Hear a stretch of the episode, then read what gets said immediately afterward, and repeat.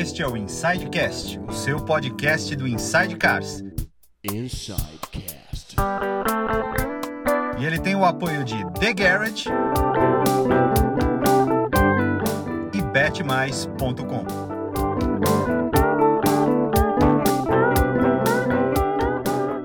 Fala galera, eu sou o Lipe Paig e vocês estão em mais um Insidecast, o seu podcast do Inside Cars. E hoje estou aqui mais uma vez na companhia do meu grande amigo Paulo Vaz. E aí, Paulo E Vaz? aí, Lipe, tudo, bem? Como é que você tá? Maravilha. E hoje temos um convidado de honra, né? De honra e com muita história, né, Lipe? História é o que não falta aqui. Christian Fittipaldi, seja muito bem-vindo ao nosso Insidecast. Obrigado, é um prazer muito grande poder estar aqui. E quando você acabou de comentar aí com muita história, quer dizer que você já está entregando a minha idade, né? Quer dizer que eu sou velho, né? Não, com a sua muita história. experiência é diferente.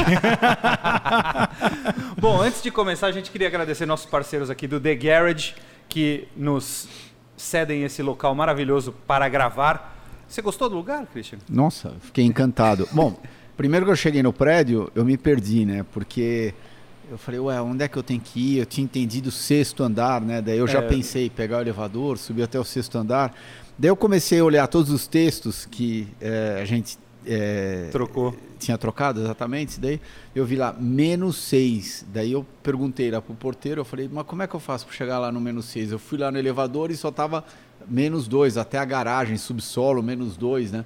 Ele falou, não, não, é só se apertar aqui o botão. Eu falei, nossa, eu não sou tão burro assim. eu- Só que, meu, eu, deu, deu um branco, né? Daí realmente, daí eu cheguei aqui no, no, no- no menos sexto subsolo. A hora que abriu o elevador, que eu vi tudo isso daqui, isso aqui é uma Disney, né? É, Eu- é não, pra quem incrível, gosta né? de carro é a Disney É a aqui. frase que todo, Todo- mundo fala. É a Disney de- do cara que é apaixonado por carro. Não, o, o cara que é realmente apaixonado por carro. Eu fiquei encantado. Eu- eu- todos os trabalhos de, de, de carros restaurados que tem aqui, enfim. Tem, eu- eu- por exemplo, a gente acabou de cruzar naquele Landau. Eu lembro do meu pai. Ele tinha um Landau com a placa 1313, tá? O final da placa era 1313. Era um Landau preto. Eu lembro da gente indo, nossa, direto para a fazenda com ele. Então ia meu pai e minha mãe na frente e eu e a minha irmã dormindo atrás. Às, é, às vezes um dos dois, né? Dormindo no para-brisa em cima. Para-brisa não, no, no, no, no- No vigia traseiro Sim. ali em cima. Isso, né? lá no vidro de trás, lá naquele espaço que tem, e o outro dormindo no banco. Ah, então, esse Landau me trouxe grandes memórias, mas, enfim, tem uma, uma série de outros carros aqui que, com certeza, eu também vou lembrar de muita coisa bacana, mas é, é impressionante. É. Então, se você- Principalmente estando no, no, no, no, sexto subsolo aqui. É incrível, né? Quando é que pode passar pela cabeça de alguém? Que tem uma loja. Como né? nunca nem passou pela minha cabeça, né?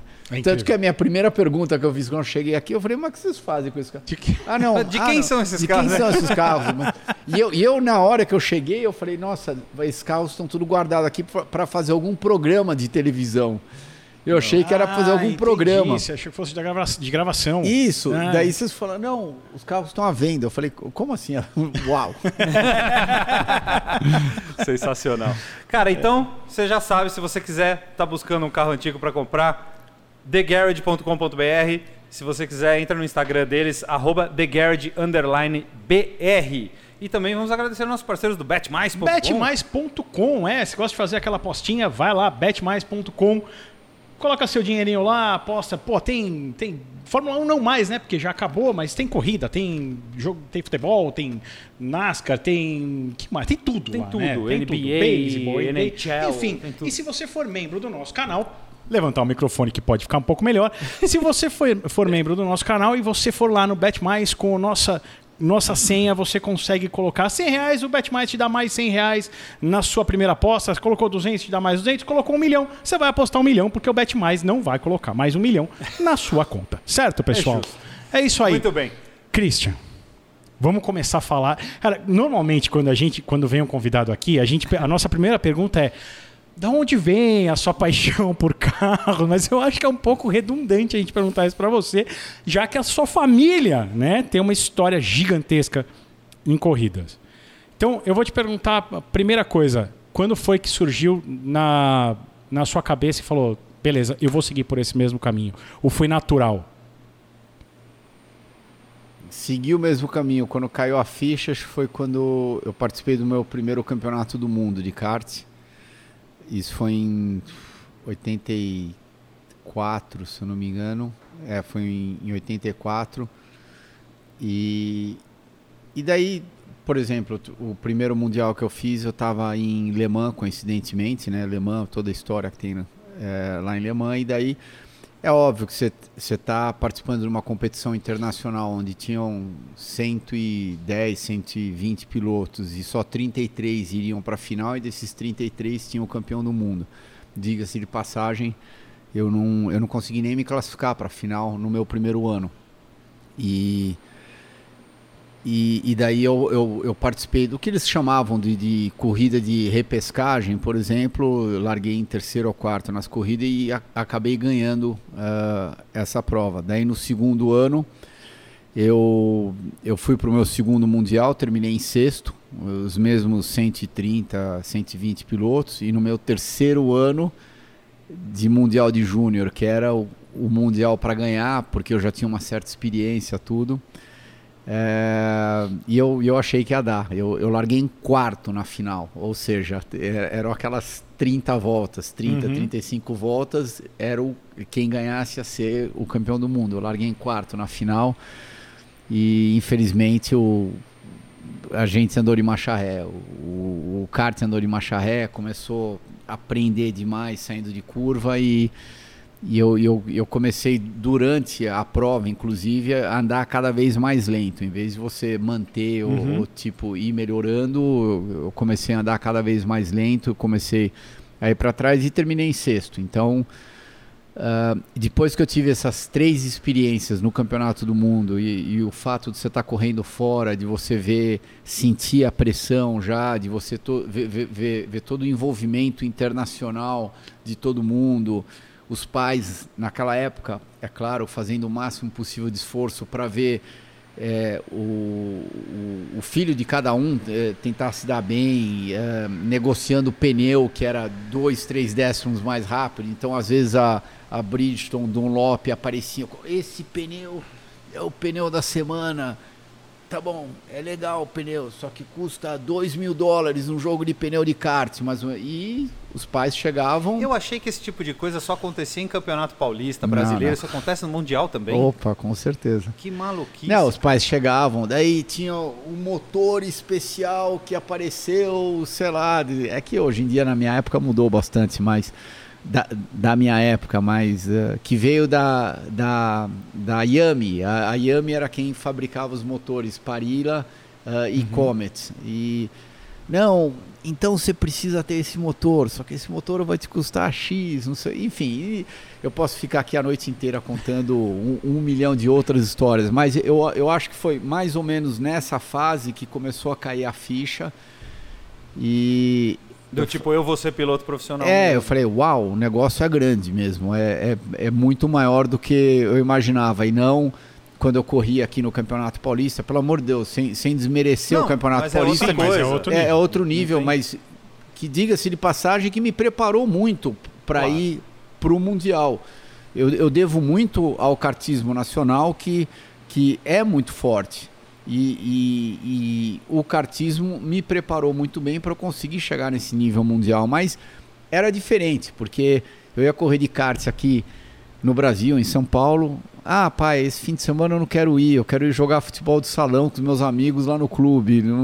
É, enfim, eu, eu, não ia. Eu, eu, também era criança. Não, sim, sim. Então é, era um pouco diferente, mas daí a coisa toda foi tomando uma dimensão completamente diferente e, e daí foi isso. Foi o, seu, foi o caminho. Eu acho que e, sim. É. E seu pai ou seu tio, em algum momento, fizeram algo. Uh, é que falava. Forçaram é um pouco não. forçado. Algum não. momento eles falaram, segue por isso, não. é assim, assado? Não. Não. Eu acho que no, no, no começo, o meu pai, ele era um pouco mais, eu diria que flexível. Uhum. Então, ah, tá, de repente você quer brincar com seus amigos, vai brincar hoje com seus amigos em vez de treinar. Só que a partir do momento que a brincadeira começou a tomar um rumo sério, ele falou: bom, então se é para fazer sério, vamos fazer direito. E, e daí virou um negócio sério. Mas em nenhum momento ele chegou com, com uma cinta ou um chicote e falou: não, você vai ter que acelerar, vai ter que sentar dentro do carro. Inclusive, ele sempre foi contra isso daí. Mas ele, ele sempre me apoiou Uhum. e sempre me ajudou ao máximo. Então tá bom, já que você quer fazer, vamos fazer direito. Como se não tivesse outra coisa, como não tivesse outra opção. Ah, e se você não quiser fazer, também numa boa. Do mesmo jeito que o, o, dia que eu, que eu parei de correr, foi até engraçado, né? Porque a minha ligação com meu pai deve ter durado uns três minutos, mais ou menos. Eu, eu, eu tinha descido do carro quando eu resolvi que eu ia parar de correr e eu passei a mão no celular e eu falei, pai, eu vou, eu vou parar de correr.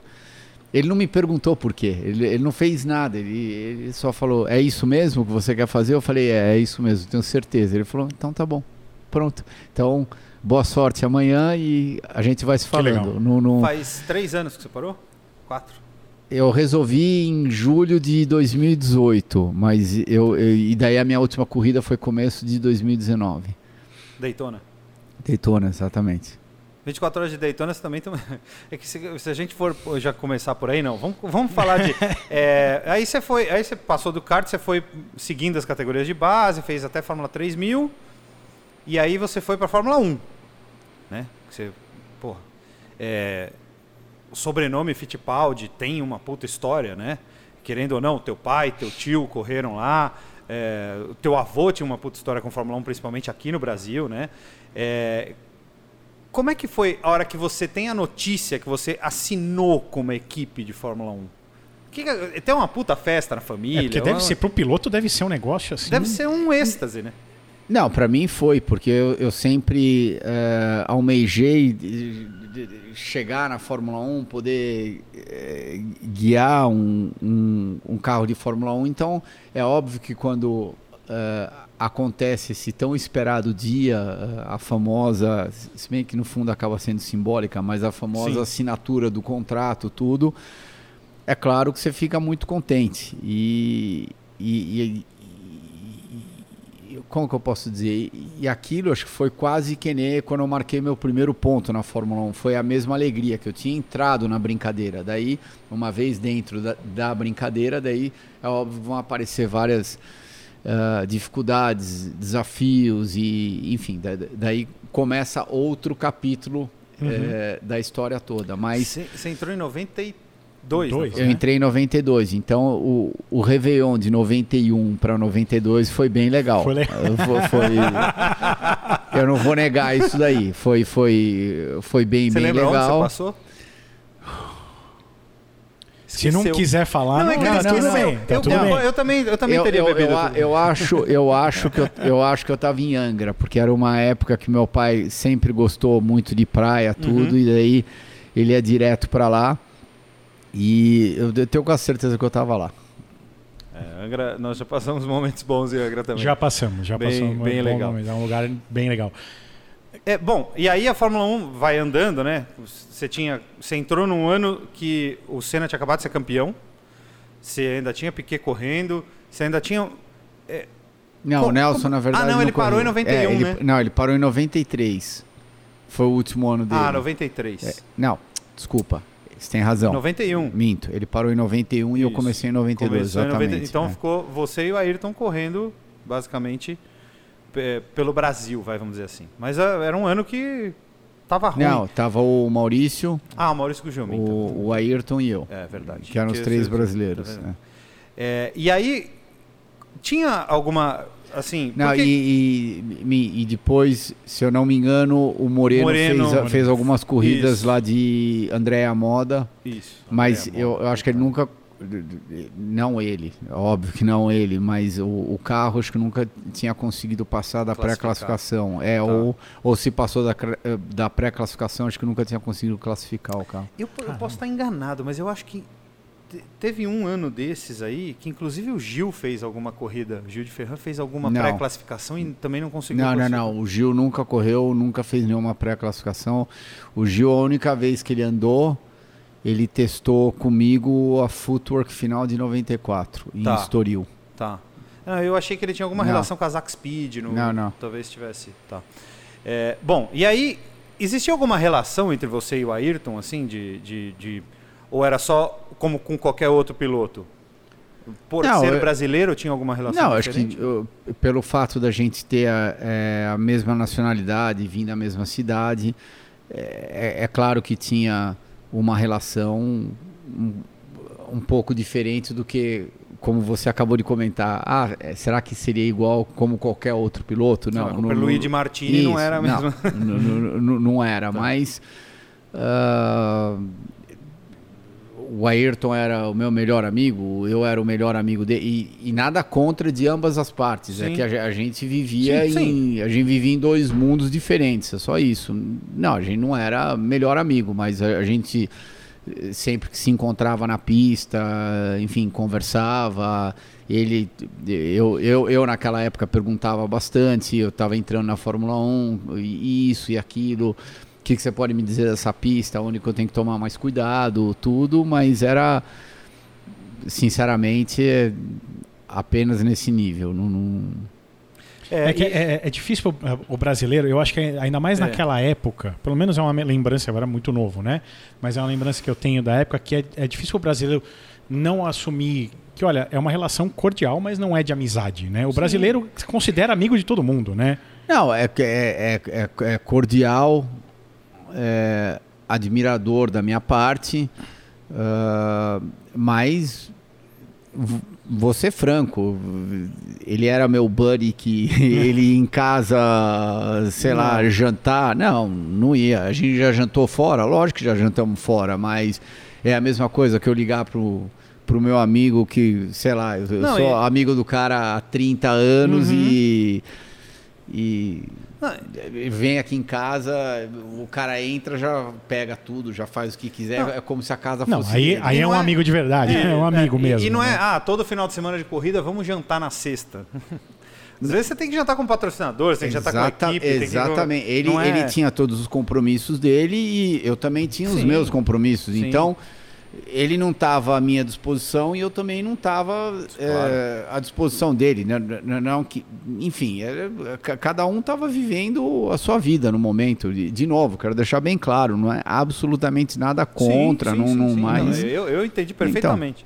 É, eu preciso fazer uma pergunta que os nossos inscritos do, do canal pediram para fazer para você, e obviamente que eu já ia fazer antes deles, tiver- deles falarem isso. Mas como foi dar um looping em Monza? Porque isso você faz em montanha russa normalmente, não num carro de Fórmula 1.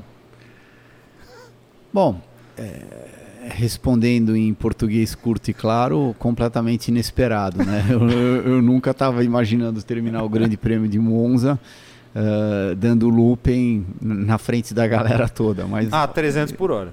E 16.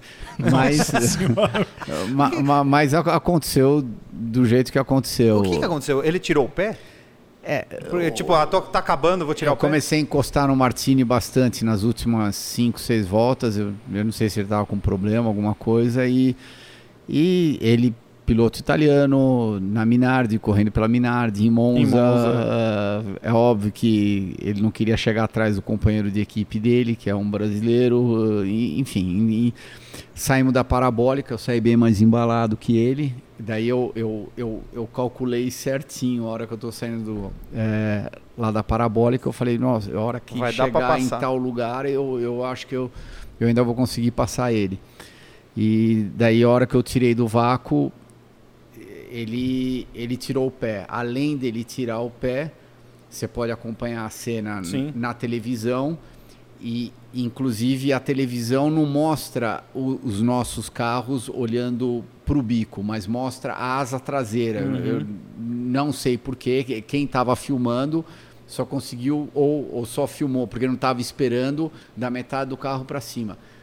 E daí você pode ver que é, a minha asa traseira mexe e logo depois que a minha asa traseira mexeu, a asa traseira, eh, a, a asa dele, a asa traseira dele mexeu. Então, ou seja, Ele Eu- viu que você tirou e foi pra lá. exatamente. Eu não estou esperando que Mas que f- a, a 300 e, na época 316 por hora que al- alguém fosse mexer o carro na minha frente. Isso Você até pode ter raiva de outros pilotos, tudo, e tem pilotos que não se dão bem, mas eticamente ninguém está lá para se matar, né? Né? No- afinal de contas, é um esporte. E, e aquilo com certeza me pegou de surpresa. Então, o fato dele ter tirado o pé também na reta, porque ele achou que se ele tirasse o pé, ele tirando o pé, eu fosse assustar. No momento que eu assustasse, eu fosse tacar o pé no freio, ele fosse conseguir naturalmente ia criar aquele gapzinho de Uhum. um, dois carros, eu ia perder o vácuo dele e ele criando aquele gapzinho de, de dois carros, eu não ia ter reta suficiente para conseguir passar ele até a linha de chegada. Então foi, foi, foi isso, isso que aconteceu. Houve essa conversa depois entre vocês dois? Não, houve. Isso daí tá, tava estampado lá no computador que o Fernando Paiva cuidava da telemetria Uhum. É, dos carros, mas pelo fato dele ser brasileiro também ele era, ele era, ele é sempre foi muito amigo meu. Depois a Sim. gente veio trabalhar é, juntos durante muitos anos. E ele falou: não, o cara tirou o pé, ponto final. É, daí ele levou para o Giancarlo, que era o dono da equipe. Minardi. O Giancarlo, na segunda-feira, pediu para, pelo amor de Deus, deixar em panos mornos, porque não aconteceu nada com o Christian, tá tudo em ordem, ele teve muita sorte, tudo, não sei o quê, mas não vamos fazer um fuzuê disso daí.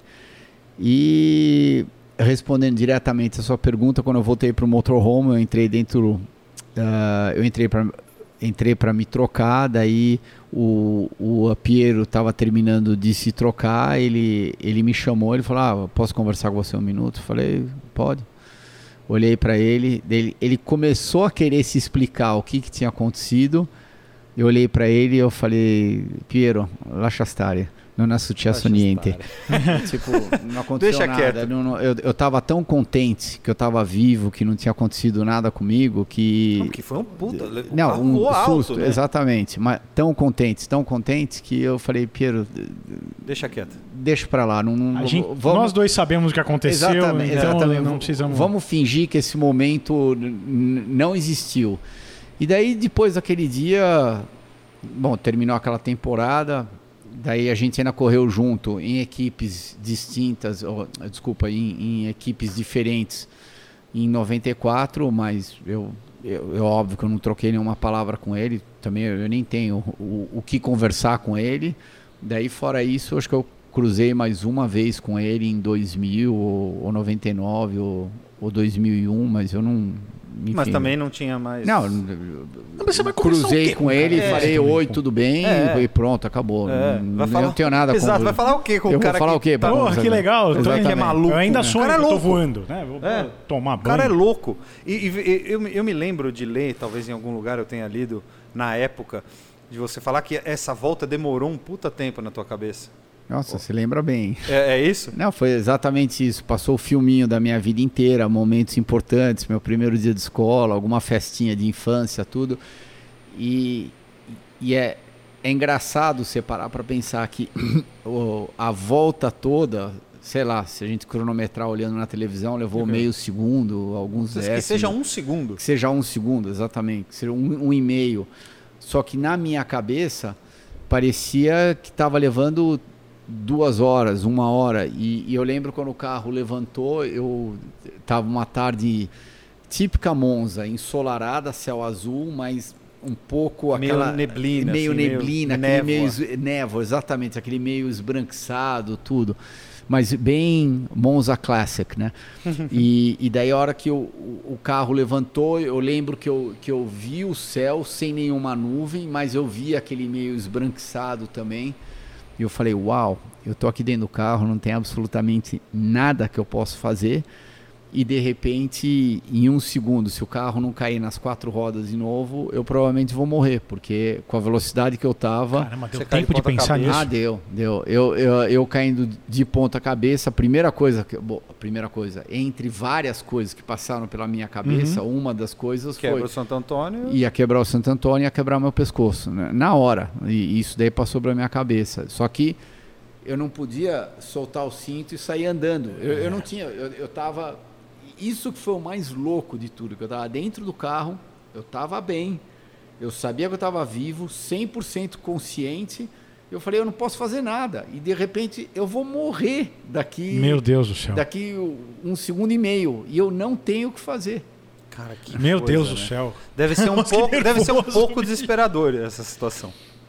Um pouco. Cara, que Ah, loucura. é, é estranho, é, é, é uma sensação estranha. Não, não, não vou dizer que é.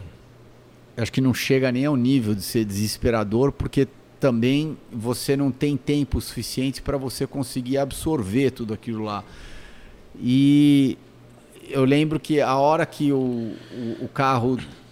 Eu, eu, eu- não consegui entender que ele tinha virado inteiro, mas quando eu senti o primeiro impacto, que diga-se de passagem, todo mundo me pergunta: nossa, deve ter sido uma porrada. Não, não foi, foi, foi relativamente bem dócil. Quando eu senti o primeiro impacto da roda traseira, eu, eu praticamente dentro do carro, eu, eu dei uma. Eu, eu fiquei aliviado, porque eu sabia que eu não ia embora. Sim, eu- porque eu não foi falei, ponta cabeça. Não vai ser hoje. Eu, eu não vou morrer. Eu, eu falei, de repente eu vou dar uma puta porrada ainda no, no- no- sei lá, na parede aqui, guarda-reio. O carro ainda vai rodar, vai fazer isso, aquilo, mas ele não vai, eu não vou cair de ponta cabeça. Então, eu naquele momento eu falei, eu não vou morrer.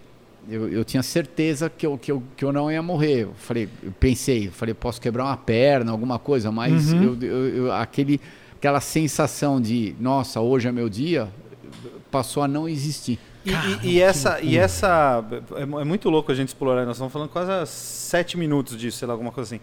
Mas é, é- na hora que bateu, você teve esse, esse alívio tão grande que na hora que você viu que o carro continuou andando reto, nem, nem porque a, a- a impressão que a gente tinha assistindo é, puta, virou, bateu, porra, ele deu um 360 e o carro continua andando.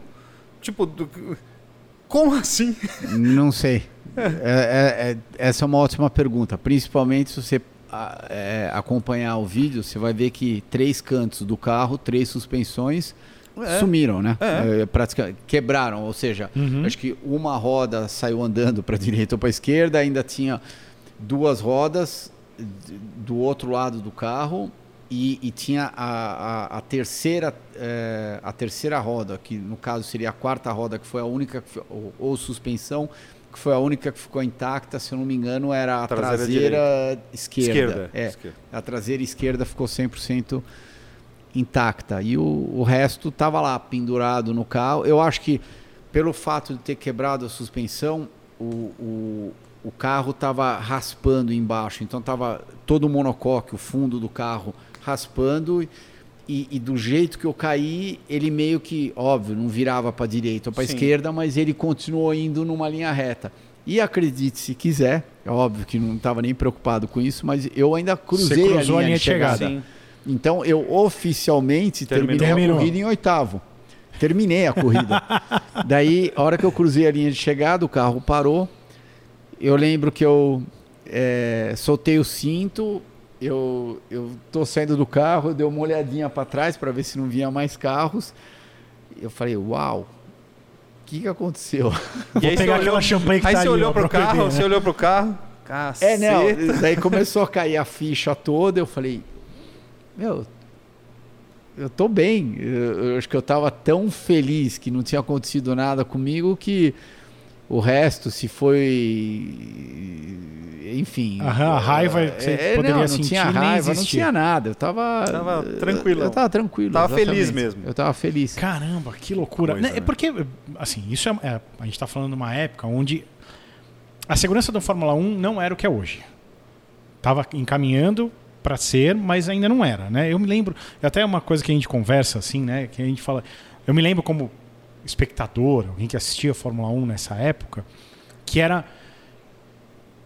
Para nós leigos, era. Esses caras estão correndo a 300 km por hora e eles podem morrer a qualquer momento. É.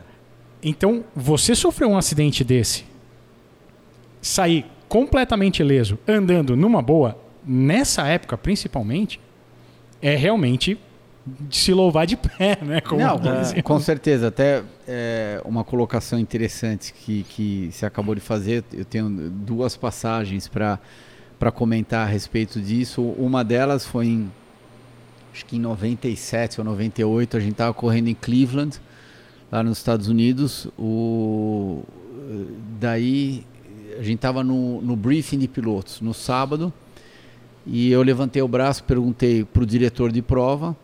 Eu cheguei para ele e falei: por que, que tem uma parede dividindo a entrada do box para a pista? Vocês já pararam para pensar que se por acaso algum dia, ou seja, você terminava a, a penúltima curva lá do circuito, Você andava um pouquinho e daí literalmente tinha uma uma uma Uma lâmina, né? um- uma lâmina, mas uma lâmina de concreto, Sim. de vários blocos de concreto que formavam uma parede, uma parede baixa, Uhum. mais ou menos de, sei lá, uns 90 centímetros, uma- que, ou seja, se você tivesse ao, ao lado direito da parede, você estava na pista, você ia completar a volta, Do lado esquerdo, e do lado esquerdo você estava entrando no box, né? Daí eu levantei o braço e perguntei, por que que por que, que tem essa parede aqui dividindo? Vocês não acham perigoso? E, e se por acaso quebrar uma suspensão de um carro, quebrar uma barra de, sei lá, direção, alguma coisa Entra assim, de frente ali. você entra de frente na parede. Naquela altura a gente devia estar, sei lá, uns 230, 250 km por hora. Que é muito rápido. Eu, eu não acho que vai sobrar mu- muita história para ser contado, né? Se você bater uma parede a 250 e por nessa hora. época a Indy, Indy e Fórmula 1 tinham mais ou menos o mesmo nível de segurança. É, não, a, a Indy já estava bem avançada. Daí o Wally olhou para mim, que era é, o diretor de prova lá naquela época. Ele vira, ah, porque a parede está aí há, há 20 anos, é assim que a gente corre há 20 anos, né? Daí eu peguei, olhei para ele e falei assim, então quer dizer que a gente devia estar correndo com capacete de couro, né? Porque o Fanjo corria com capacete de couro Né? há há 50 anos atrás. Daí, a hora que eu falei isso daí, todo mundo morreu de rir lá na sala, né? E acredite se quiser, no ano seguinte não tinha mais a parede. Olha aí. Então, e isso é, eu eu tinha achado óbvio que in- interessante, mas fiquei feliz, mas ao mesmo tempo eh, triste, né? Porque por que, que as pessoas precisam ser lembradas? Por que, que eh, se ele é pago para fazer um trabalho desse, por que, Uhum. que eh, a, a iniciativa não tem que vir antes? Ou, ou, ou que nem Ninguém quando- precisaria falar para Exatamente. Ou, ou- é o trabalho. Você é um Uhum. profissional. Você é pago para isso. Então, Sim. por por que o seu trabalho é ficar olhando onde que são os pontos perigosos? Tudo bem, tem coisas que acontecem que a gente nem imagina, mas a, a outra coisa que eu, eu não curto muito é sempre quando acontece uma fatalidade no automobilismo, ah, agora precisamos Vamos mudar mudar, um monte vamos fazer coisa. isso, vamos fazer aquilo. eu ia te perguntar Porque exatamente isso. Ontem estava tudo em ordem, né? Se não acontecesse essa fatalidade, ia bem. continuar tudo igual. Então é outra coisa que me incomoda bastante. E daí, só voltando a, a sua pergunta direta lá de 93, hoje em dia, que eu tô com 50 anos, vou fazer 51, quer saber? Às vezes a gente era uns Mavericks lá naquela época, porque eu, eu lembro do meu macacão várias vezes, várias vezes, não foi uma vez, meio que dessa parte para cima terminar a corrida toda todo preto, de borracha, óleo, tudo. Caramba. Ou E- seja, essa era a parte que estava descoberta do seu corpo. Exatamente. Não, não, não. que Tava exposta, né? Hoje em dia você olha um, Hamilton da vida, um, um, sei lá, Verstappen, qu- qualquer piloto da, da, da época da Fórmula 1 moderna. Desculpa. Quer mais? Qual? Ou, ou até mesmo lá da Indy, você consegue ver a metade do capacete dele para cima. cima. Sim. O resto você não consegue enxergar mais nada. Imagina, eu, eu tava exposto Não, é um negócio praticamente do meu peito para cima. Eu estava exposto. E não estamos falando de muito tempo atrás, estamos falando de relativamente Sim, sim. pouco, bo- bo- É. pouco tempo atrás. Né? Não, não- é, é óbvio que o delta é muito maior se a gente pensar no capacete de couro do Fanjo. Sim, com certeza, no- no- porque a evolução do capacete de couro dele para 1993 foi muito maior que de 93 para agora. Mas, Uhum. no entanto, você vê o, o, o diferencial que tem de 93 para cá é enorme. E por isso que eu fico pensando, eu, eu- se você perguntar para mim, você faria isso de novo hoje em dia? Não, hoje em dia que eu, eu tenho uma vida, eu tenho uma filha, Uhum. graças a Deus eu, eu corri durante 38 anos e tive alguns acidentes graves, mas me machuquei, mas sou uma pessoa 100% normal hoje em dia. Uhum. Eu tenho uma vida 100% normal, não sou é, comprometido em absolutamente nada. Eu, eu posso correr, eu, eu posso fazer todas as, as minhas atividades que eu quero fazer que uma pessoa de 50 anos faria. Uhum. Então, Diferente do Zanardi, por exemplo. Né? Que- que Exatamente. Teve uma puta fatalidade, que infelizmente. aconteceu um monte de é, coisa. Isso, isso. Até mesmo você pega o exemplo do Nelson. Uhum. É, co- Sim. coitado do Nelson, que foi. e- e- é, puta porrada em 92 em Indianápolis. Tentar correr Indy e daí a- acabou batendo e. Pé no muro. Pé no muro. Óbvio, ele tem uma vida 80% normal hoje em dia? Tem, tem 80% normal. O mais importante, a cabeça dele está 100%. Sim. Só que ele ficou com, com os pés fisicamente comprometidos. Sim, Não- sim. não- Então, nesse aspecto, eu, eu sou. Eu, eu não tenho nada, nada no meu corpo que é comprometido por causa da minha Que carreira. bom, que bom. Mas que bom. sabe que... Que ótimo. É, que ótimo, que ótimo. É, você sabe que é, tem uma... a- o, a- o programa Top Gear, do- que, né, que passa na- ainda passa na, na BBC, é, fez o, o Hamilton andou no carro do Senna. Acho que... o- De 88. McLaren de 88. E, Turbo. o, e ele sai do carro falando, cara, isso aqui Como não é dá caras entender como os caras nisso?" andavam nisso aqui. Não precisa ir muito longe. Quando eu andei no F1 em 2008, eh, que meu pai restaurou ele, levou ele para Interlagos, Sim, o Copersucar. o Copersucar, exatamente. Bom, primeiro que você sentava no carro, eu acho que Você tinha falado que o seu era aqui, né? No É, o- peito. O meu era aqui, exatamente. Esse era, esse outro era na cintura, mais ou o menos. dele era mais ou menos na cintura. Era um monocoque de alumínio, completamente diferente de fibra de carbono. E da cintura para cima, não tô de sacanagem. Era, era, era uma casquinha de, de fibra de vidro, eu acho que de um centímetro e meio, dois centímetros no máximo. Era, era aquilo que protegia o piloto. Sim.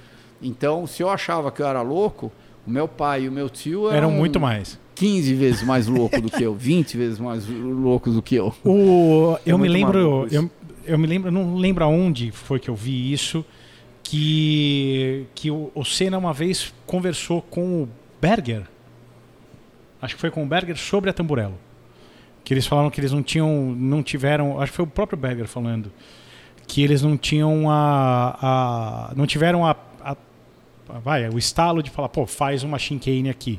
Porque tem um rio do lado, né? Não tinha como, como mudar, não tinha como. E eles. Acho que foi até um ano antes da, da, da morte dele. É, e assim, por que, que eu estou falando isso? Existia alguma conversa sobre isso na época? Porque para nós, é, óbvio, a gente está aqui assistindo TV na Globo, Galvão, lá. Existia alguma conversa de falar, cara, a gente está muito exposto.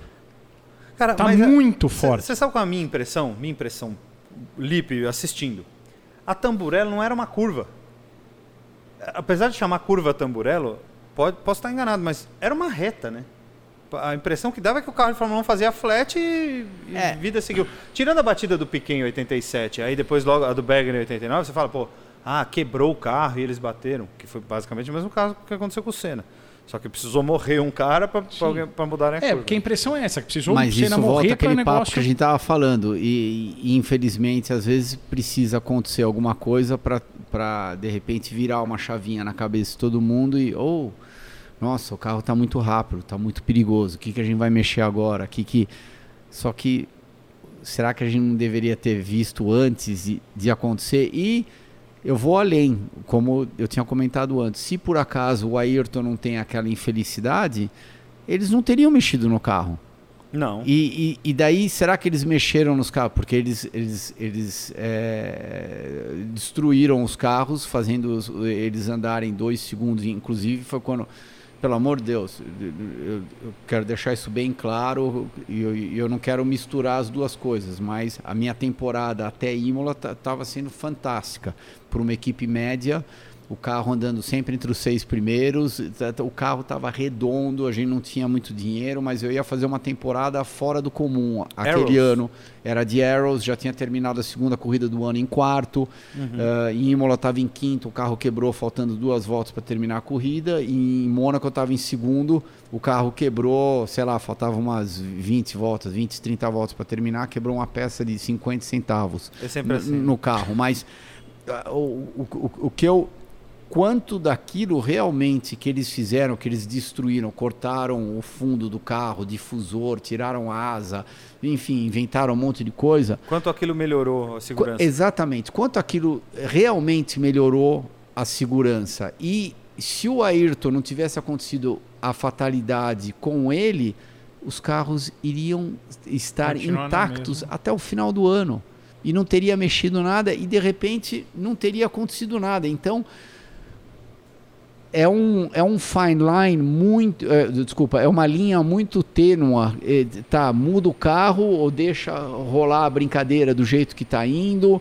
é, quando que é o momento certo da gente fazer, mas é, é uma coisa que sempre tem que é, fi- ficar sendo investigada, a- tanto, quanto, tanto nas pistas quanto nos carros.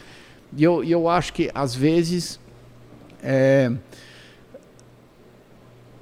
É, eu, eu não sei se tem alguém para apontar o, o, o, ah, dedo, mas, enfim, dirigentes, eh, dono de, de, de- do- donos de, de, ah, equipes, enfim, às vezes eles, eles dormem um pouquinho e, e sempre tem as mudanças grandes quando acontece uma fatalidade. Uhum. Tendo dito isso, eu acho que neste caso, da época do Ayrton, principalmente por ele ser uma pessoa extremamente forte, do jeito que ele era para o mundo inteiro, eu acho que a Fórmula 1 a- aprendeu bastante com aquilo e, e eles mudaram bastante. Eu acho que Exato. ho- hoje em dia, hoje em dia, eu, eu, eu, eu meio que concordo. Eu, eu acho que estão tentando enxergar um pouco para frente. Estão tentando eh, fazer sempre melhorias constantes, mas principalmente até aquela época não era assim. E talvez no automobilismo norte-americano ainda seja um pouco assim. É isso que eu ia falar, por exemplo, a morte do Justin Wilson, que foi o que. Ah, vamos então fazer o Aerosprint Exatamente. na Indy. E- exatamente. Talvez. É, a, a- NASCAR foi assim também. Então. Quando o Dale Earnhardt morreu, que era também outro ícone, como era o, como era o Ayrton para a Fórmula 1, o só, que, só era- que daí depois que o. Dale morreu, daí começaram a usar Hans Device Isso. logo depois, os pros de NASCAR, porque a gente já usava lá na Fórmula Sim. Indy. Daí começou todo o desenvolvimento do Safer Barrier, que levaram anos para ser desenvolvido. Não foi um negócio, ah, em dois meses já estava pronto. Daí começaram a olhar para os carros também, começaram a, a- a- ok, como que a gente pode fazer o uh, greenhouse do, do, do NASCAR bem mais seguro do que uh, ele era naquela época. Então, foi uma série de coisas que, que aconteceram, só que infelizmente a gente teve que perder, uh, a gente teve que tomar uh, a vida de dois ícones do automobilismo mundial, que foi o Ayrton e ótimo exemplo que você deu no caso lá do Dale nos eu vou, Estados Eu Unidos vou até um pouquinho mais além. que, que até hoje, até hoje, toda corrida de NASCAR, na terceira volta da corrida, todo mundo levanta, na Levanta. arquibancada Número 3. e faz o número 3.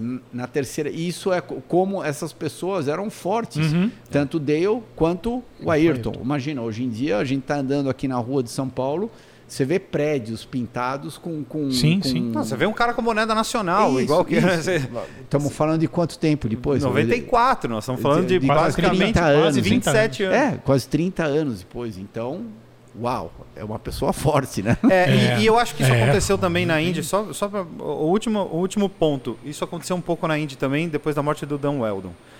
É, que foi um negócio, ah, não, eles já, já iam mudar os carros, já ia mudar para o ano seguinte, aí falou, não, não, peraí, mas então vamos revisar isso aqui para não acontecer mais esse tipo de coisa. E infelizmente aconteceu. Falando de Ayrton e falando de Imola 94, a gente estava aqui conversando antes, é, como é que foi aquele final de semana na tua visão? Né? Na, na- na tua visão de, de- de piloto e de, de brasileiro, de como, como você encarou aquele final de semana? Você falou Desde- até de um fato, desculpa te cortar. É, não, é desde a, desde a batida do, do, do- do Rubens, eh, em 90, em- na sexta, aí o Ratzenberger falece na- no, no sábado e depois o, o Ayrton no domingo. Foi um final de semana muito complicado, né? De modo geral. Não, com certeza. O Rubinho, eu não lembro se foi no treino livre ou se foi na classificação. Acho que foi na primeira sessão de classificação. Acho que né? foi livre. Bom, Foi li- bom, faz, foi na é. sexta. Mas a hora que pararam o treino eh, ou a classificação, a maior preocupação era e aí, como é que ele tá? Então, a hora que eu perguntei no rádio que eu ah, eu estava dentro do carro, a hora que eu fiquei sabendo que ele estava bem, eu, eu fiquei tranquilo, Uhum. porque eu- bem pra gente piloto é Ele tá vivo. não, vivo e bem. No máximo quebrou uma perna e um braço, mas uma perna e um braço a gente arruma em. A vida semanas. continua. A vida continua. Uhum. Do mesmo jeito que quebram pernas e braços. Sim. a Jogando cada bola. Minuto. É, Ou jogando tropeçando ali. bola. Ou tropeçando ali. Então, eu, eu, eu tava tranquilo. Ahn, daí passando pro- pro, Roland no, no, no, no Sábado. sábado. a- Aí foi um, foi um pouco mais complicado, porque. Um pouco mais não, foi bem mais complicado, porque ele morreu. Ele perdeu a vida. E você imagina a, a gente que estava correndo lá, tinha que virar a página e sentar na barata de Tipo, novo esquecer daquilo, sentar no carro pra andar. sentar no carro de novo domingo de manhã e meio que fingir que nada aconteceu. E não é que todo mundo fez isso. Não, não é, não é que um, um deles, ah, não estou me sentindo bem, eu não vou fazer. Hum, É, é a mesma coisa quando é, uma nação ia para a Segunda Guerra do Mundo, né? É, tipo a Segunda Guerra o cara é Mundial. convocado, ele vai pro exército e pronto. Ele vai pro exército, daí tá o colega dele no campo de batalha, o colega dele toma um tiro, quer dizer que você faz o quê? Você vai voltar para casa? É, Enfim, fa- faz parte, tudo bem. Eu, eu, eu usei um exemplo. Não, não, mas pra mim foi não, ótimo. mas o eu- sentimento dá É. pra entender. Então, e, e a gente, como profissional, a gente tem que fazer o nosso trabalho. E eu, eu sempre encarei isso daí de uma maneira que, se você não está confortável no carro, como o dia que eu resolvi parar de correr. Eu não estava mais confortável no carro. Para fazer aquele segmento de corrida com aquela intensidade, enfim, do, do jeito que eu estava fazendo, eu não era mais afim de fazer. E fim de papo. Então foi por isso que eu resolvi parar de correr. Eu, eu, eu, eu, eu desci do carro e eu resolvi parar de correr 15 minutos depois. E, e foi a mesma coisa. No, no- no- no- eu, eu, eu volto atrás na época da Fórmula 1. Eu acho que na, na- época da Indy também. Se você não está confortável com aquilo que você está fazendo, então não faça. Uhum. Você está fazendo uma coisa errada se você não está confortável e você está fazendo. E para terminar eh, o final de semana inteiro com, com aspas, chave de ouro, fecha aspas, Sim, né? sim. Não, eh, teve o problema do Ayrton. ah, e eu lembro de eu decolando de Bolonha eh, aquele dia. A gen- a gente ficou sabendo. Terminou a corrida, ninguém sabia como é que ele estava. A gente relargou na corrida os pilotos sem saber. A gente sabia que ele tinha sido transferido para o hospital, mas na minha cabeça, vou ser sincero, eu achei que ele tinha quebrado um braço e uma perna. Vai perder três corridas, na quarta corrida estamos aí dando risada de novo.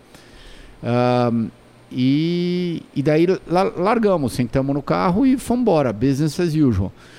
Terminou a corrida, a hora que eu já desci, desci do carro, não, porque meu carro quebrou, faltando duas voltas para terminar a corrida, o Frentzen me deu uma carona. Eu vim na carroceria do. Uhum, do- montado É fora. isso, eu, eu vim montado lá do lado dele, e daí a hora que ele parou. Lá andava no- do quê? Que, que, andava de Sauber. Sauber. A hora que ele parou no, eh, lá no parque fechado, eh, eu desci do carro. Daí, a hora que eu já meio que comecei a olhar em volta, eu falei: Tem alguma coisa errada. é, deu, deu alguma zebra aqui, porque o, o ambiente todo tava meio. Tudo bem, teve o pódio, mas teve aquele pódio meio. Hum. Não foi um pódio de verdade, não, não teve nenhuma comemoração, tudo, mas você já percebia que tava um negócio meio, meio carregado, porque o buchicho já estava começando a meio que se espalhar. E no momento que o Sid Watkins chegou no carro dele, o Cid já sabia que ele tinha morrido. Porque aquilo que ele viu no momento que ele chegou, é, é, óbvio, ele, ele, ele é um profissional, e- ele sabe. Não, Sim. não- ele Uhum. falou: se não morreu, ele, ele vai estar tá mu séria, muito seriamente comprometido para o resto da vida. Mas ele, ele já sabia qual era o final da história. Daí a corrida relarga, ele conta pro, pro outro cara que estava lá no safety car junto com ele, o outro do safety car conta pro outro, conta pro outro. Então todo então, mundo já hum, sabia que. Não, já sabia que estava numa situação muito, muito crítica, difícil. muito difícil. E eu lembro que foi mais ou menos uns 20 minutos, meia hora depois, eu estava indo para o motorhome e eu, eu cruzei com o Leto e daí ele falou, você está sabendo? JJ Leto, para é, quem não era o piloto. Daí eu, né? eu falei, não, tô sabendo do que, né? Até todo mundo meio com medo de perguntar o que, não sei, tô sabendo do que. Ele falou, não, o Ayrton morreu. Eu falei, foi exatamente essa a minha reação. Como assim morreu? Porque a gente tinha aquela imagem dele tão invencível de sucesso, é, o ícone brasileiro, enfim, ele, ele, carregava a nação naquela época. Sim, é, simple as that. Completamente. Não... Quando é você das, foi um para a Fórmula 1, ele já era tricampeão, né? Tipo, Exatamente. Tipo, um dos motivos ele... que os brasileiros tinham. É, Exatamente. o brasileiro tem orgulho. O né? brasileiro amava acordar domingo de manhã para poder assistir o Ayrton guiando e daí eventualmente ouvir sim. a musiquinha da Globo. Sim, sim. É. Então, quando ele me falou, eu, a ficha não caiu, porque eu falei, meio que, como assim? eu, eu achei que ele. Eu quase virei para ele e falei, vai. Tá brincando. Não tá brincando, não vamos brincar com essas coisas, vai. E, e, e foi assim que eu fiquei sabendo. Uh, daí, enfim, conversamos de repente mais 10 segundos, 30 segundos, ele foi para um lado, eu fui para o outro, eu fui me trocar, daí a notícia vai chegando, você vai perguntando de um para o outro, isso, aquilo, e, e, foi assim que eu fiquei sabendo. Quando eu fui para o aeroporto, é, duas, três horas depois, para decolar, já para voltar para casa na Suíça, para já começar a me planejar para vir para o Brasil. Um, daí foi quando me chocou bastante. Inclusive a gente estava comentando antes é, foi chegar lá no aeroporto e, e, e toda vez que, que, terminava uma corrida, a porta do avião dele estava sempre aberta, o piloto o piloto andando em volta, enfim, esperando para ele chegar, fechar a porta, o avião decolar e ir embora. E a porta do avião dele estava fechada. Uh, e daí, quando a porta, eu vi a porta do avião dele fechada, que eu nunca tinha visto a porta do avião dele fechado, e, e e o avião parado logo depois da corrida, não de uma noite para outra, Sim. alguma coisa assim, mas logo depois da corrida, quando era para a porta estar aberta, aí, aí caiu uma ficha bem grande. Eu falei, uau, qual que é a.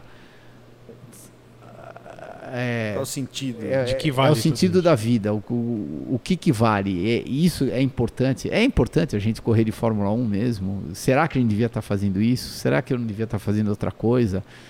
Para que, que vale todo esse esforço? Não, não, não, tá bom. O Ayrton, sucesso, um profissional fora do comum, tinha tudo, mas ao mesmo tempo a ficha que caiu naquela hora, ele tinha tudo, mas como ele não estava vivo naquela hora, ele não tinha nada. Ou seja, tudo que ele tinha. Ele só não tinha vida. Exatamente, ele só não tinha nada. vida. Virou poeira.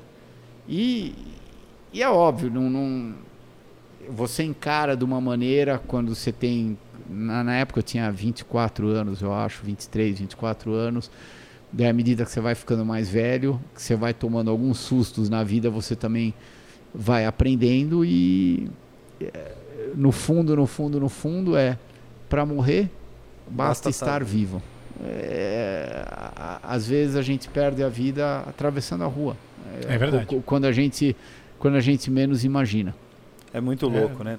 E, e, e, você já estava planejado para vir para o Brasil, aí quando você veio para cá já teve aquela, aquela, toda aquela história de, de do, do, enterro tal, que você estava também ali uh, carregando o caixão tal. Aquilo foi. Aquilo, Não, é, na, na verdade eu, eu, eu saí de Imola, voltei para casa na Suíça. Na Suíça, mas eu já estava na minha cabeça, enfim, cabeça, daquilo que eu conseguia pensar, né? Num eu já estava meio que olhando o lado logística da, das coisas. Eu sabia que horas que tinha os voos para o Brasil. Eu falei, então tá bom, provavelmente amanhã eu vou pegar o voo das 8 daqui de Geneva, vou para Zurique, daí de Zurique, ou senão eu vou para Londres. Eu, eu sabia que horas saía o voo de Zurique, de Londres, de Frankfurt. Então eu falei, tá bom, amanhã de manhã era diferente do que é hoje em dia, e-mail, Uhum. WhatsApp, tudo. Então amanhã de manhã eu ligo para, enfim, para Uma agência de viagem. Exatamente, qualquer- lá para agência de viagem que eu usava sempre, daí eu vejo o, que o jeito mais fácil era ir via Londres, eu vou via Londres, eu pego esse voo e, e era isso que eu estava pensando. Ah, quando eu conseguia pensar, quando não, não vinha o momento daquilo que tinha acontecido. Ao mesmo tempo, eu não queria ficar pensando tanto naquilo que tinha acontecido. Eu, eu- eu queria tentar enfiar qualquer outra coisa na minha cabeça para tentar, é, sei lá, tá, esparecer um pouco, sabe? Não, não, não, não ficar focado naquela fatalidade, naquela infelicidade que tinha acontecido. Mas foi uma realidade que eh, todos nós, de uma certa maneira, e é claro que foi um trilhão de vezes mais difícil para a família Senna, Sim. mas era uma realidade que todo mundo tinha que encarar. É. Não- não- não- E como Isso- você disse, ele era um herói, né? É. Principalmente para os brasileiros, um herói no sentido de que ele trazia alegria para o brasileiro numa época muito difícil, né? A gente, é, eu, cara, eu falo assim, eu vi meu pai chorar duas vezes na vida. Uma vez foi quando quando o Senna morreu, sabe? Você fala, ou o quanto isso estava dentro de nós, né? O quanto a figura dele estava É. dentro de nós. E você, é, aí a gente estava falando sobre esse caso do, do avião dele antes da gente começar a gravar. A gente acabou começando a gravar, eu não te perguntei, então vou te perguntar agora teve resultou em alguma atitude sua de tomada de caminho essa entre aspas lição que você pensou de ver o, o avião dele Não, eu- eu-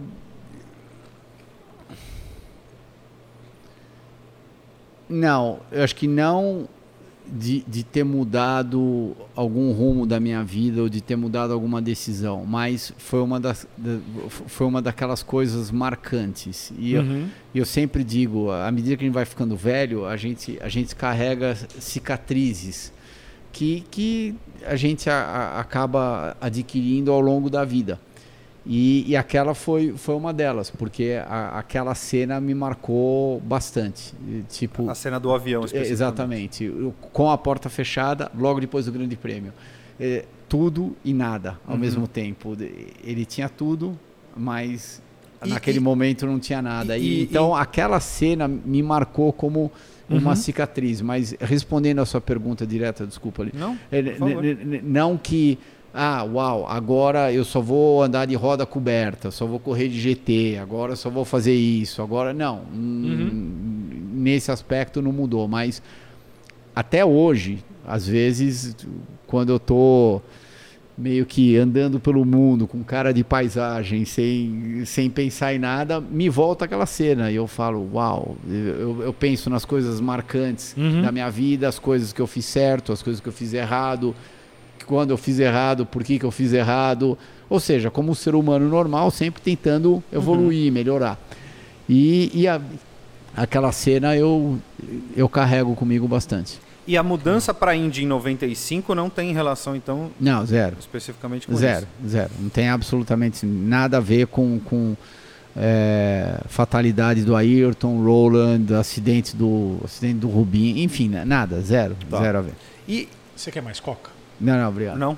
Quer água? quer água Tem coisa água aí. Ah, cerveja não. Vai, me dá, só me dá dois dedinhos de coca, vai, dois, três dedinhos. Você quer alguma coisa Não, obrigado. Ah, se, se- se- se você for pegar uma cerveja para você, eu aceito.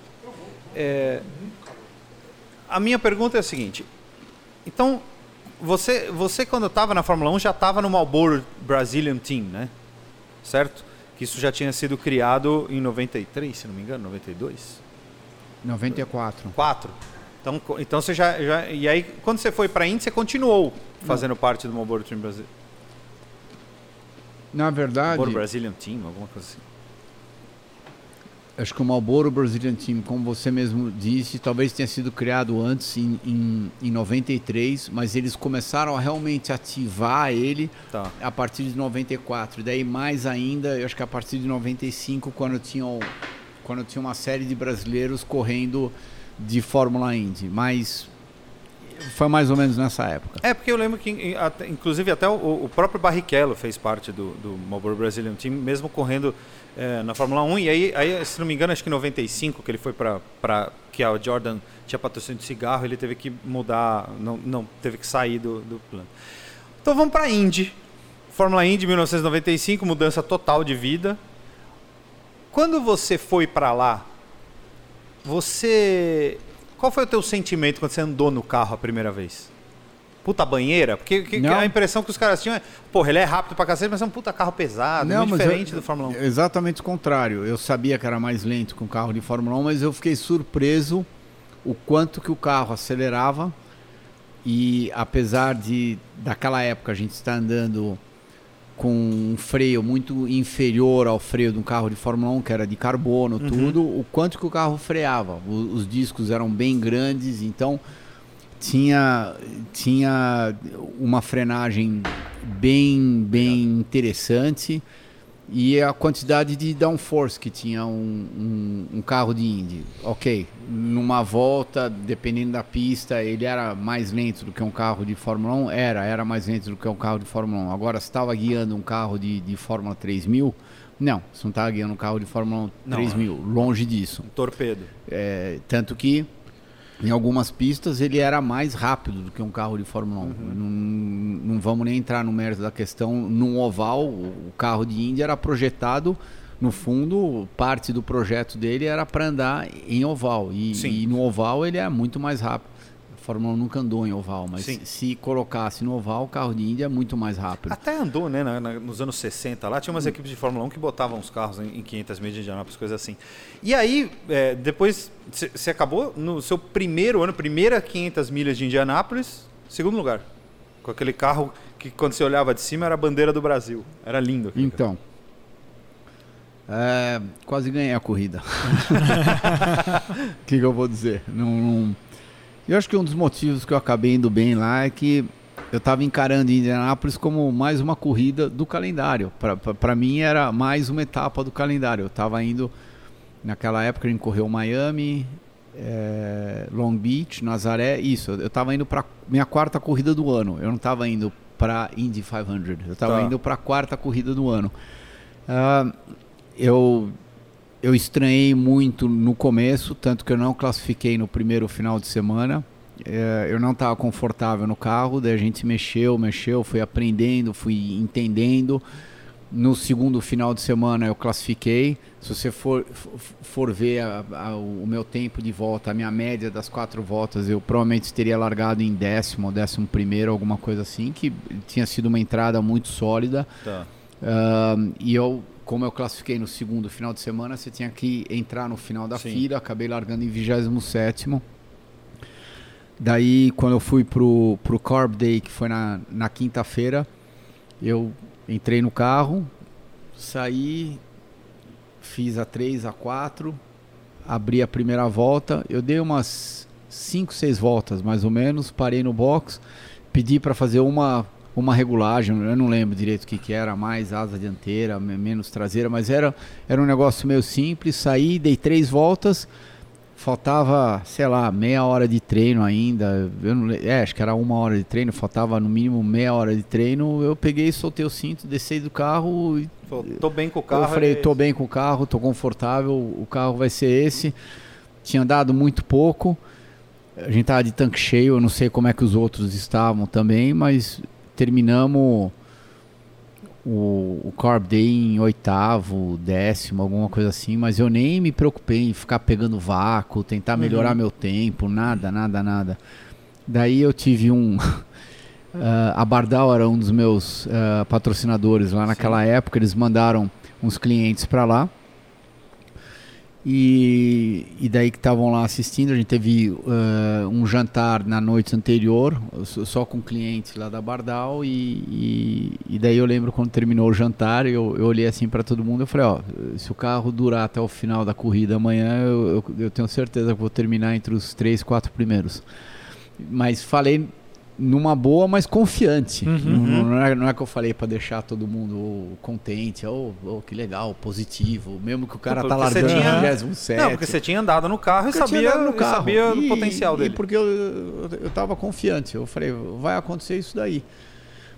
E, e foi exatamente isso que aconteceu. No, largou a corrida, daí teve a, a, aquele acidente grave lá do, do Stan Fox, logo no começo da corrida, entramos debaixo de bandeira amarela, eu falei, uau...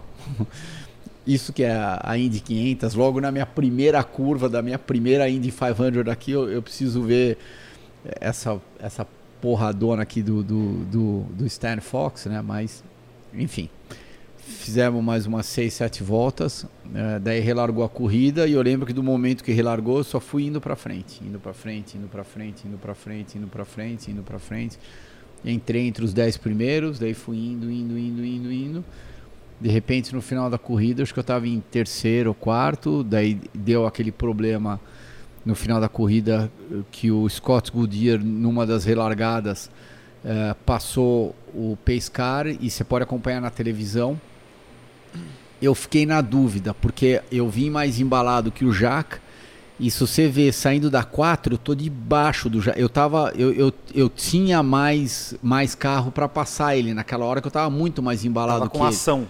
Exatamente. Só que eu tirei o pé naquela hora porque eu vi o que tinha acontecido com o Scott Goodyear e eu, eu não tinha certeza, quero deixar bem claro, mas eu fiquei com uma dúvida muito grande. Eu falei, Se nossa. ia largar ou não? Não, não, não. Eu sabia que ia largar, mas será que ele não vai ser penalizado? Eu pensei que eu ia, tá. eu ia ser penalizado se eu passasse o Jaca antes da linha de chegada ou antes tá. de eu efetivamente tá vendo a bandeira verde. Uhum. E, e, não, e, ninguém tinha gritado green, green, green no rádio, né? não, né? Que tinham gritado green, green, green, mas eu, eu, eu ainda, tá. eu, eu ainda tava com uma dúvida. De repente, não. eu marquei. Tá bom, tá bom. De repente foi, foi, erro meu, mas eu, eu não sei porque eu, eu tava com aquilo na cabeça. E eu acabei não passando ele lá naquela relargada. O Scott acabou tendo que entrar no box, tomou uma bandeira preta. Eu fui para segundo, o Jaca ganhando a corrida. E daí tem outra hora que, inclusive, o, o Theo José narrando com 10 voltas de corrida. A hora que eu entro na 2, o carro deu uma escapada de traseira que, nossa, eu, eu, eu, não sei como eu consegui controlar o carro. Aquilo lá foi meio que pura sorte. O, e... o papai do céu falou: não, não, não, volta, não vai volta, ser volta. hoje, volta. E é engraçado. o dedo. Que... E, todo mundo fala que Indy, quando sai de traseira, os caras tinham que virar para o carro rodar e rezar para não bater de traseira, porque corrigir carro em oval era uma merda, que ele podia estilingar e virar de frente para o muro. Não, é, mas e, em teoria isso daí tem um pouco de razão, mas a, a Sim, mas é contra-instintivo, É né? contra-instintivo. A primeira coisa que eu fiz foi corrigir o carro, eu realmente consegui corrigir o carro. E daí eh, eu continuei. Bom, fast forward tudo, né? Terminou a corrida, o Jaque ganhou, terminei em segundo. É, daí o Bob Rahal terminou em terceiro. Desci do carro, tá tudo festa, todo mundo contente. Empurramos daí o carro depois lá pra garagem, tudo. A hora que eu voltei pra garagem, fui me trocar, tudo. O Derek me chamou, ele falou: Vem aqui ver um negócio. Eu falei: O que aconteceu? Daí ele, ele foi lá, enfiou o pé no fundo do meu carro, apertou o fundo do carro e o fundo descia inteiro. Ou seja, estava tava completamente solto. Tinha, tinha, tinha quebrado dois parafusos que, que segurava ele, os, os dois mais, mais para trás, meio que mais ou menos na linha da asa traseira. E, e o fundo do carro estava mexendo. Uhum. Coisa que, o que, que acontece? Na hora que o fundo chupa o carro para baixo, só estava uhum. chupando o fundo, mas não, o carro não estava indo. Uhum. Então, eu não tinha a mesma aderência que eu tinha. Ele falou: ó, foi por isso que talvez você começou a reclamar da traseira. Coincidentemente, eu também vinha no rádio, ah, já faltando, sei lá, 40 minutos para terminar a prova. Eu falei: o carro está escapando bastante de traseira, está escapando bastante de traseira. Então a gente descobriu por que, que tinha acontecido e tudo tem a ver. Daí descobrimos por que, que eu quase rodei na curva 2, faltando 10 voltas para terminar a corrida. Tendo dito isso, você teria ganho a corrida? Não sei. Eu, eu, eu aprendi na minha carreira que não existem cis. Porque se tivesse o si, todo mundo seria campeão do mundo, inclusive eu.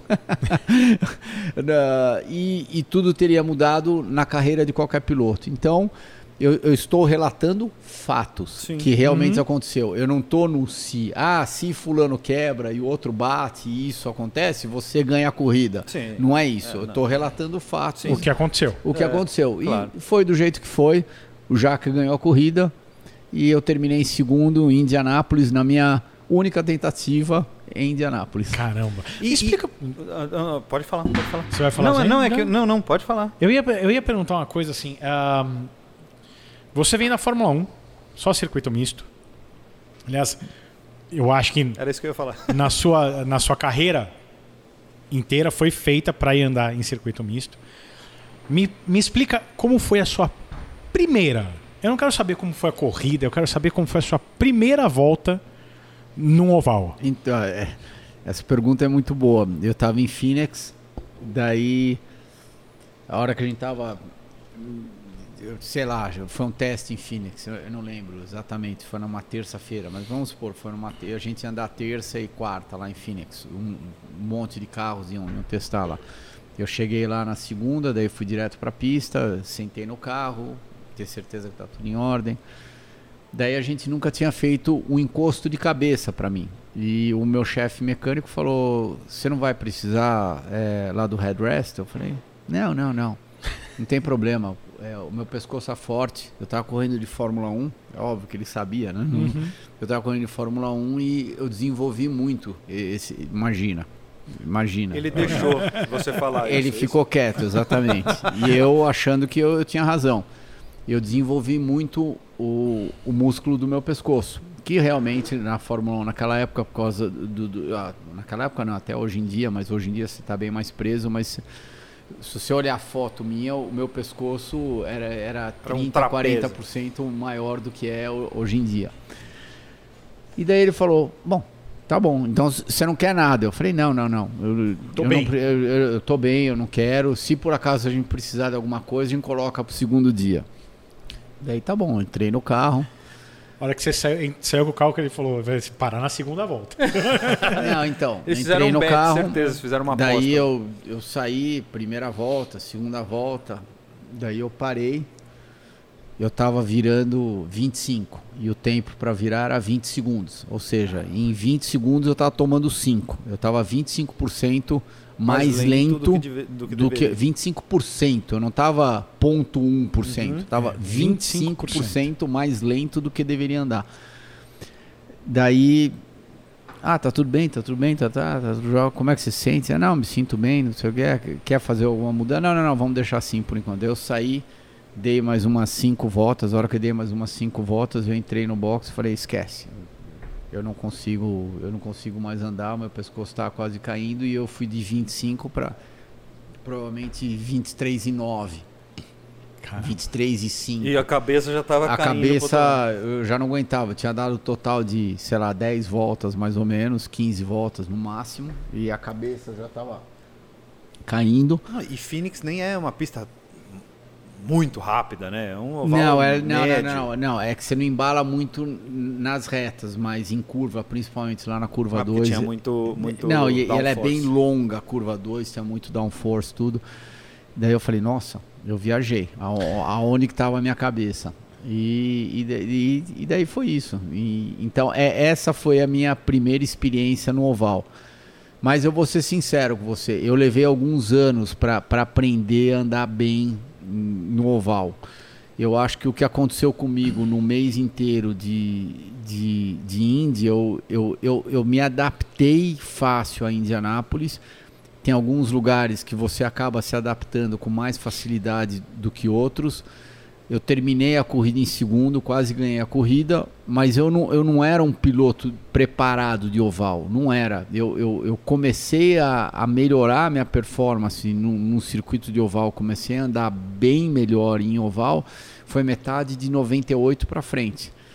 E daí foi quando eu fiz a pole no Rio, eh, foi quando eu ganhei Fontana, daí, sei lá, terminei no Japão em terceiro, e, enfim, te- te- te- teve uma série de, de Aí outras corridas. Haas. Daí já era de Newman Haas, mas mesmo de Newman Haas, nos primeiros dois anos, eu apanhei bastante de oval. Eu, eu não estava 100% confortável. E para piorar a minha situação ainda, na Newman Haas, eu, eu corria com o Michael. E o Michael era disparado monstro. o melhor piloto de oval. É, ele era um monstro. Então, a, o, o, o, diferencial dentro lá da equipe, nessa situação, é, era grande. E até eu chegar naquele ponto que eu fui aprendendo, daí eu fui melhorando, fui melhorando, fui tanto que, por exemplo, vamos fast forward aí para o Rio de Janeiro, corrida que eu larguei, que eu fiz a pole lá no Rio, o Michael classificou em 16 O Michael era um monstro de oval, uhum. ele classificou em 16 Quebrou o carro dele? Não, não quebrou o carro dele. Ele não estava confortável no carro naquele final de semana. Daí... Aí o oval do Rio era um pouco diferente, né? Também ele tinha, um, tinha Isso, muita redução de Tudo marcha. bem, mas daí vamos, fomos, sei lá, para daí a gente começou a correr menos em oval. Daí eu fui para Nazaré. Nazaré eu larguei em segundo. Nazaré era a pista dele, Sim. eu larguei em segundo. Acho que ele classificou em sexto, sétimo.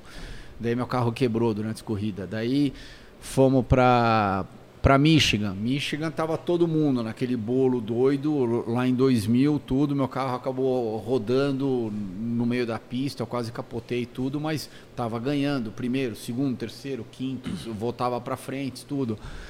Daí fomos para Fontana, uh, classificamos em Fontana, final de 2000, o Gil do, 241, Michael 239 6 de média e eu 200 milhas. Milhas. E eu 239 milhas. Vale, quando ele está falando essas velocidades não são quilômetros por hora, as médias são em milhas. E, e, e, uh, e daí eu classifiquei 239,4, tava um décimo de milha mais lento que uh, que o Michael, mas o carro tava bom, eu não estava preocupado, tudo largou largou a corrida, largou, era 500 milhas de corrida, fui, fui, sei lá, devo ter perdido duas, três posições, mas daí fiquei em, uh, andando em quinto, sexto, terceiro, quarto, um tempinho, daí eu fui para frente, acabei ganhando aquela corrida. Então, Uh, eu, eu, eu, realmente me, me senti competitivo num oval de, de, eu diria que foi metade de 98 para frente. Foi quando eu, virou a chavinha. foi quando virou a chavinha. Eu lembro exatamente que corrida que foi. Eu falei, uau, agora eu realmente. Peguei a manha, peguei o jeito. Peguei o jeito da coisa. Eu, eu meio que sei como é que é. Que legal. É, é muito louco, porque eu me lembro é, de, dessas mudanças, né? Tinha muita gente. É, tinha muito brasileiro indo para a Índia e tal. Você teve algum algum coach, vamos dizer assim, alguém alguém lá é, que pegou na tua mão e falou, não, putz, o oval faz assim, ou, ou, ou foi meio na, na, porrada. Nessa época, inclusive, quando você foi para 95, o teu tio corria lá, o Emerson. Corria. Eu... Mas eu não sei qual a tua, como não, era não, a tua não, relação não, mas ele, ele, me, ele, ele, com certeza é, me ajudou bastante. Eu, eu, lembro quando eu fui andar em Phoenix, ele também estava testando lá e a gente conversava no final do dia. E aí, como é que tá? O que, que você está achando? Você está confortável aqui? Não está? Como é que tá o carro? Então eu lembro que a gente trocou bastante figurinha, uh, mas onde a gente trocou mais figurinha ainda, e por ironia do destino, eu, eu quase ganhei a corrida e a Penske nem classificou. Então, Nossa. imagina que loucura, que né? Loucura. Foi, foi a corrida que as duas Penske's, a do Junior e, e, e, e, e, também a Penske dele, eles ficaram de fora da corrida, eles não conseguiram classificar. Answer Junior. Ao Answer Junior, exatamente. Mas eu lembro que ao longo daquele mês, eu fui jantar várias noites com ele e a gente estava trocando uma ideia. E aí, na curva 4, como é que tá? Na 3, na 2, entrando, quando muda o vento, o que, que você sente? Ó, tem uma manhãzinha, quando o vento vem de lá, olha para aquela bandeira, enfim, ele, tá. ele, ele, ele foi me ajudando, foi me, me acelerando o meu processo.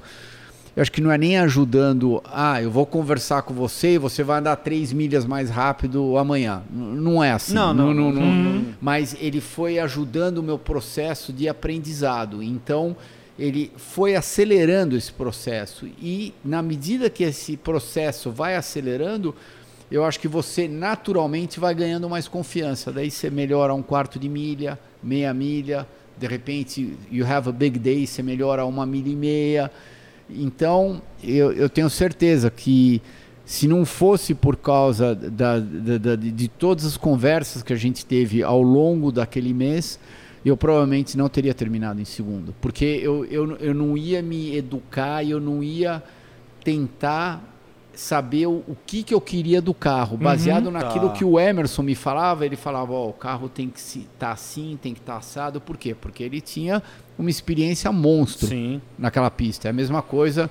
Não, ele, ele tinha ganho em 93 Exatamente. e só não ganhou em 94 porque ele foi passar o, o Alonso Jr., que era o companheiro de equipe dele, e pegou um vácuo lá estranho ele acabou batendo em primeiro.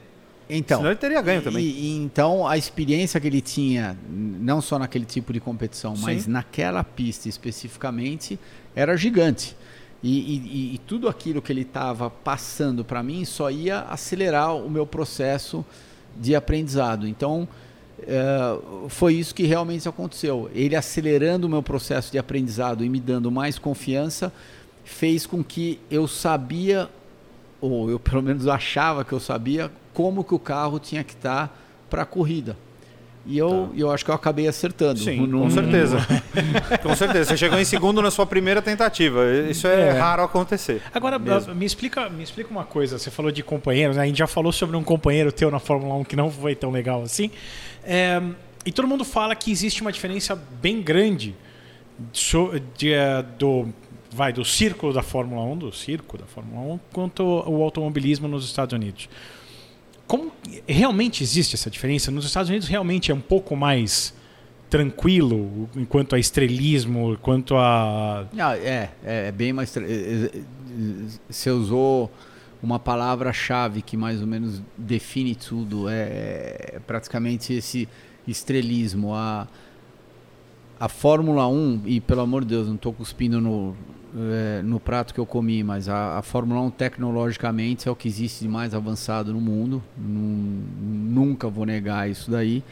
A Fórmula Indy, principalmente na década de 90, os carros eram realmente muito fortes e tecnologicamente os budgets, imagina, eu, eu lembro que em, em, em, em 99 e 2000 a gente estava operando com um a Newman Haas, a gente estava operando com um budget de 35, 40 milhões de dólares por ano.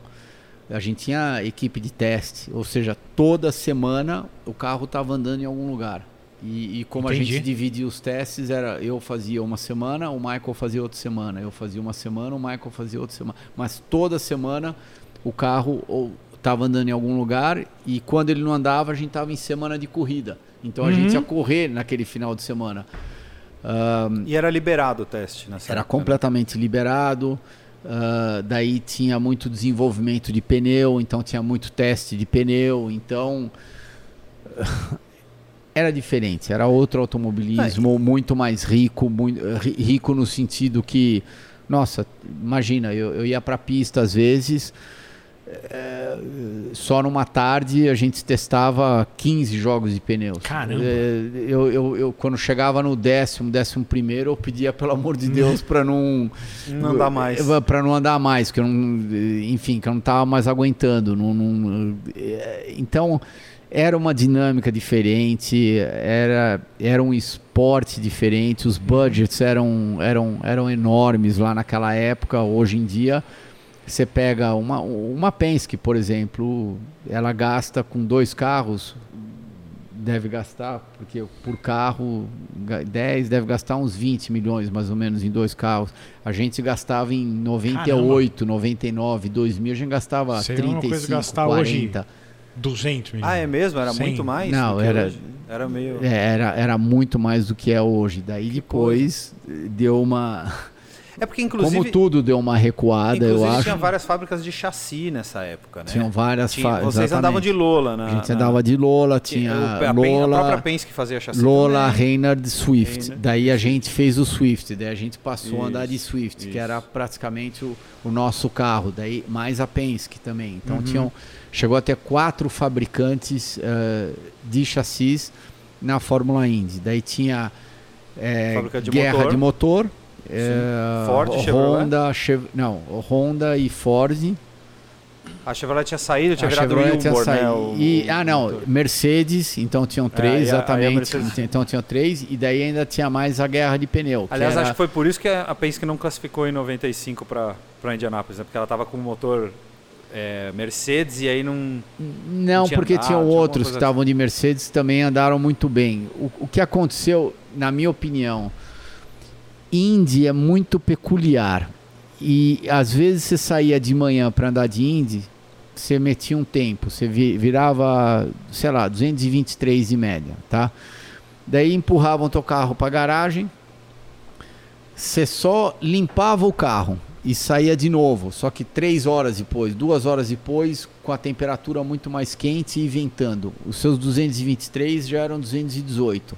Você fala, uau, como é que eu perdi 5 milhas de média horária? Não foi, foi a pista que, que piorou bastante. É muito grande, né, também. Daí volta pra garagem de novo, limpa o carro de novo, não encosta no carro, sai duas, três horas depois, no final do dia, Já tá a temperatura mais a baixa. temperatura lá embaixo, tudo, você passou a virar 224 de novo. Você fala, mas eu saí de 218, como é que eu tô virando 24 Tá. agora? Então, eu acho que a Penske, por incrível que pareça, com toda estrutura, engenharia, com, com toda a experiência dos pilotos, eu acho que eles acabaram se perdendo dentro da- das dificuldades da pista, da- própria natureza da pista. Tanto que o desespero foi tão grande no final que eles alugaram um carro do Rahal que estava dentro da Indy 500 e terminou em terceiro atrás de mim. Alugaram o carro dele para tentar classificar para a Indy 500, alugaram o carro reserva dele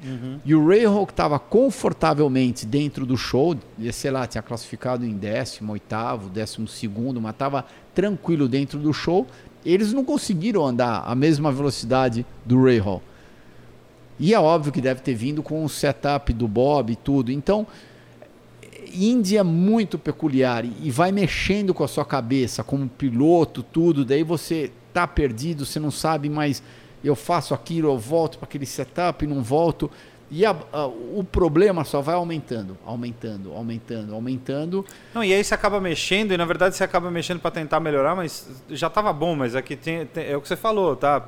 É, mudou um negócio, e aí você acaba piorando e você vai, você vai se.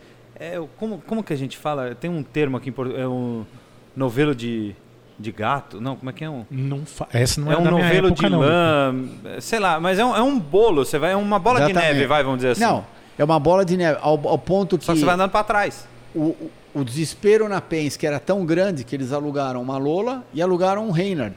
Duas marcas de carro completamente diferentes.